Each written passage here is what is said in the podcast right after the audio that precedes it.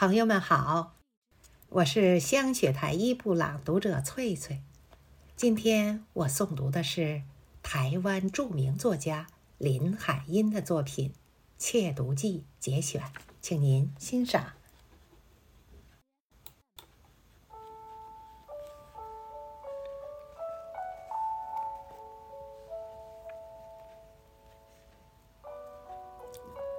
转过街角，看见三阳春的冲天招牌，闻见炒菜的香味，听见锅勺敲打的声音，我松了一口气，放慢了脚步。下课从学校急急赶到这里，身上已经汗涔涔的，总算到达目的地。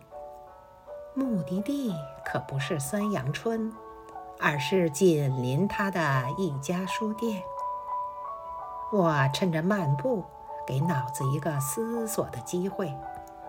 昨天读到什么地方了？我跨进书店门，暗喜没人注意。我踮起脚尖，是矮小的身体挨蹭过别的顾客和书柜的夹缝，从大人的腋下钻过去。在一片花绿封面的排列队里，我的眼睛过于急忙地寻找，反而看不到那本书的所在。从头来，再数一遍。哦，它在这里，原来不是在昨天的位置了。我庆幸它居然没有被卖出去。仍四平八稳地躺在书架上，专候的光临。我多么高兴，又多么渴望地伸手去拿，但和我的同时抵达的，还有一双巨掌，十个手指大大的分开来，压住了那本书的整个。你到底买不买？声音不算小。惊动了其他顾客，他们全部回过头来面向着我。我像一个被捉到的小偷，羞惭而尴尬，涨红了脸。在众目睽睽下，我几乎是狼狈地跨出了店门，脚跟后面紧跟着的是老板的冷笑：“不是一回了。”不是一回了，那口气对我还算是宽容的，仿佛我是一个不可以再原谅的惯贼。但我是偷窃了什么吗？我不过是一个无力购买而又渴望读到那本书的穷学生。曾经有一天。我偶然走过书店的窗前，窗前刚好摆了几本慕名很久而无缘一读的名著。欲望推动着我，不由得走进书店。也许是我太矮小了，不引人注意，竟没有人过来招呼，我就随便翻开一本摆在长桌上的书，慢慢读下去。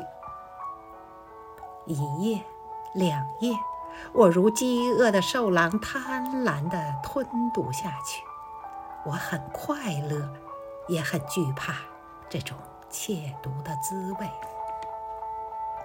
我希望到顾客正多着的书店，就是因为那样可以把矮小的我挤进去，而不致被人注意。有时，我贴在一个大人的身边。仿佛我是与他同来的小妹妹或者女儿。最令人开心的是下雨天，感谢雨水的灌溉。越是倾盆大雨，我越高兴，因为那时我便有充足的理由在书店待下去。但在这次屈辱之后，我的小心灵却受了创伤，我的因贫苦而引起的自卑感再次的泛发，而且产生了对人类的仇恨。我不再去书店，许多次我经过文化街，都狠心咬牙的走过去。但一次两次，我下意识地走向那熟悉的街。终于有一天，求知的愿望迫使我再度停下来。我再试惯技，又把自己藏在书店的一角。受了前次的教训，我更小心的不敢贪婪，多串几家书店。更妥当些，免得再遭遇到前次的难堪。每次从书店出来，我都像喝醉了酒似的，脑子被书中的人物所扰，踉踉跄跄，走路失去控制的能力。明天早些来，可以全部看完了。我告诉自己，想到明天仍可以占有书店的一角时，被快乐激动的忘形之躯，便险些撞到树干上去。可是第二天走过几家书店，都看不见那本书时，我暗暗焦急。正在这时。一个耳朵架着铅笔的店员走过来了，看那样子是来招呼我的。我多么怕受人招待，我慌忙地把眼睛送上了书架，装作没看见。但是，一本书触着我的胳膊，轻轻地送到我的面前。请看吧，我多留了一天。没有卖。哦，我接过书，害羞的不知应当如何对他表示我的感激。